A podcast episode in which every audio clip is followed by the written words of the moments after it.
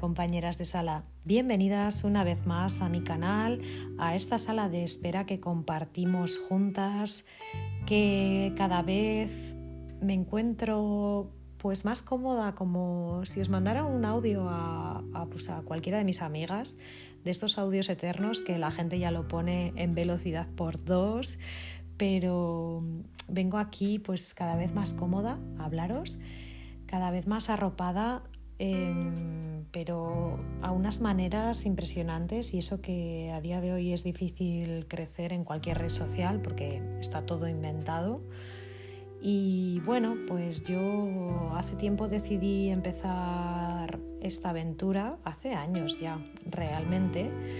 pero al principio iba sin ningún rumbo, me ocultaba porque tenía ese estigma ¿no? de si se entera alguien me van a señalar. Mmm, ¿Qué diré si alguien me dice, oye, he visto que estás en esta red social? Puede ser Instagram, puede ser TikTok, puede ser Twitter, bueno, las diferentes que tenemos para, para probar y comunicarnos a través de las redes con un mensaje, bueno, al principio no tenía ni idea por dónde tirar, sinceramente, porque estaba tan perdida como cuando te diagnostican la primera vez papiloma y si no tenías una educación sexual buena, como era mi caso, que era malísima, por no decir casi escasa, mm, pues bueno, pues me topé con algo que yo no conocía. Y a día de hoy lo conozco muy bien porque me he dedicado a sacarme casi un máster leyendo, investigando. Em, bueno, pues no sé si es por ese defecto que tengo o no sé, mm, por llamarlo de alguna manera defecto, pero soy una persona que necesita controlar la situación, necesita conocer, tener información y bueno, pues yo soy programadora en la vida real y un programador debe estudiar los pros, contras, todas las situaciones que pueden darse para desarrollar el mejor programa, eh, el mejor, no sé, software que no tenga ningún fallo y que el cliente no se entere si existe algún fallo y lo entreguemos perfecto para que tú como usuario lo disfrutes. Bien, pues me pasó con el papiloma que, que no lo controlaba y yo necesitaba conocer este virus a unos niveles insospechados por aquel entonces, porque al principio pues las expectativas que tenía eran nulas y realmente como paciente mm, podemos hacer algo, sí, pero tampoco tenemos la varita mágica para acabar con esto y necesitamos siempre pues la ayuda de un médico y por supuesto de nuestros ginecólogos, de ayuda de vacunas también y bueno, necesitamos, pues estamos en sus manos realmente. Pero a mí me supo a poco. Mm, me supo a poco porque yo soy una persona que necesita controlar la situación, como os he dicho, necesita saber, tener información al menos y saber que, bueno, pues que, tengo, ¿no? Que, me iba a pasar o, bueno, pues los peores casos, etcétera. Bueno, pues la verdad es que al principio caí en un bucle infinito de búsqueda de información. Doctor Google no ayuda, la verdad que no, no ayuda nada. Pero bueno, llegó un momento que dije, voy a coger esa información, mm, esos estudios y voy a ver qué puedo sacar en claro. Bien, pues mucho, mucho tampoco saqué, pero sí que es cierto que que no me podía quedar de brazos cruzada y sobre todo cuando te llega este virus normalmente te, bueno, a mí personalmente me dejó descompuesta en el sentido de yo tenía una vida, tenía una libertad sexual, tenía muchas cosas, ¿no? Mm, también tenía cosas malas. Tenía una vida pues que yo no me alimentaba bien, no hacía deporte, era sedentaria, pues no sé, vivía en el bucle de, pues eso, de ser friki, jugar a videojuegos, estar en mi casa. Y bueno, pues cuando detectas este tipo de virus mm, te haces como las preguntas más internas y hay, pues eso, hay un apartado dentro de ti que sabes que hay algo que en tu vida no estaba yendo bien Ah, no lo sabes hasta que llegas a hacerte varias preguntas. Yo entre ellas mm, pensé, tampoco he hecho nada por mi sistema inmune para que, bueno, pues según estudios dicen que el sistema inmune fuerte al final eh, puede ayudarte a resolver la infección que contraemos en el acto sexual y, bueno, pues eh, quizá pues logramos mantenerlo a raya, ¿no? Podemos tener un positivo muchos años, pero no desarrollar ninguna lesión. Y yo me pregunté, bueno, pues ¿cómo puedo hacer yo para, cuidarme ¿no? y estar un poco más fuerte frente al virus y que no, pues ya que lo tengo, pues que no me penetre en mis células, ni me dañe el útero, ni nada. O sea, e intentar protegerme de la mejor manera. Y la verdad es que yo no comía bien, yo no hacía deporte, yo era sedentaria y la verdad es que no estaba ayudando para nada a mi sistema inmune.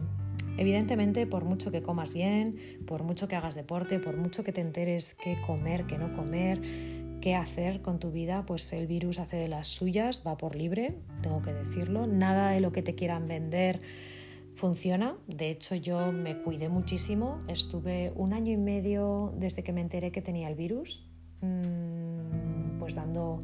pues ese positivo pero sin lesiones hasta que al año y medio, dos añitos sí que tuve una lesión que avanzó bastante pronto y tuve una lesión en grado 2 que era, bueno, una lesión en grado 2 significa que tienes dos tercios del útero afectado y que las células pues están empezando a cambiar y a derivar en algo más serio. Esto me pasaba porque yo tenía muchos factores, ¿vale? Eh, no era simplemente tengo el virus del papiloma y ya está, y me ha pasado esto y tengo una lesión a los dos años, no. Eh, para que esta lesión se desarrollase yo tenía eh, esa carga viral dentro de mí.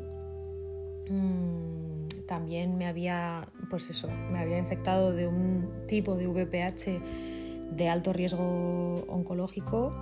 que, bueno, aparte de ser un número que odio a partir de ese momento que lo escuché, el 16 es el peor y, bueno, pues me retumbaba en la cabeza. Que sepáis que el 16 es el más común de todos los VPHs, aunque hay bastantes comunes y también están los de los condilomas, que hablaré un día de ellos también. Pues yo tenía un bingo de VPHs y dentro de esos tenía el 16, que era el peor pues con, ese 16 eh, poco podía hacer en el sentido de, pues ya es bastante peligroso. Luego la carga viral, pues a saber cuánta carga viral tenía, cuánto tiempo, porque yo antes no iba al ginecólogo. Chicas, tenéis que ir al ginecólogo, o sea, eso mm, que no se le pase a nadie. Yo, vamos, es algo que he aprendido a raíz de esto y que si mi ginecólogo ni mi ginecóloga, porque he tenido dos, no hubiera superado esta situación y la verdad es que estoy agradecida de, a pesar de haberlo descubierto un poco tarde, mm, a mí el papiloma me ha cambiado la vida. Primero a muy mal, yo lo pasé fatal y seguramente si estás en las primeras fases también estés, pues eso, eh, fatal, pasándolo mal como yo, pero te diré que se sale de esto, que bueno, que podéis salir de esto como he salido yo a pesar de estar en lo peor y siempre os aconsejo que nunca os hundáis tanto como yo lo hice, porque yo estuve casi, bueno, yo no sé decirte si tuve, no depresión, pero sí que estuve muy triste, dormía muchísimas horas, no quería relacionarme, estaba pues eso, mm, aislada totalmente de la realidad. Y yo no quiero que os pase eso, yo quiero que, estéis bien, que, que os enfoquéis y a mí me ayudó muchísimo enfocarme, tener una rutina, mm, rutina tonta, o sea, hacerme pues un té, eh, hacer un poco de deporte, yoga, pilates, salir a pasear. Es una cosa súper sencilla, pero yo no salía casi de casa ni de mi cama. Entonces, bueno, pues eso hay que ir desterrándolo poco a poco, ¿vale? Eh, primero se pasa como un funeral también y, bueno, te entierras un poco, está permitido, obviamente, enterrarse pero mm, luego hay que salir. Hay que salir de la cama, hay que tener una rutina, hay que ayudar a tu sistema inmune de la mejor manera que puedas y tienes las herramientas, están dentro de ti y en ti está pasar, vale, lo que quieras, pasarlo mal, pero luego enfocarte y salir adelante. Ese es mi mensaje de hoy, que, que, a mí me costó comprenderlo porque no tenía nadie que me lo dijera, pero si puedo ayudar a una sola persona a animarse a decir, pues sí, voy a ponerme una rutina, voy a cuidar mi sistema inmune, no sé en qué va a derivar este virus porque yo no lo sé, pero voy a intentar sacar mi mejor versión, voy a hacerlo lo mejor posible y voy a intentar estar fuerte para, para no estar sumida pues eso, en la tristeza, en, en estar todo el día en la cama y voy a intentar hacerlo lo mejor posible. Así que os animo a todas y a todos que estéis en esta situación a empezar. Os mando un abrazo enorme y nos vemos por la sala de espera. Un abrazo chicos.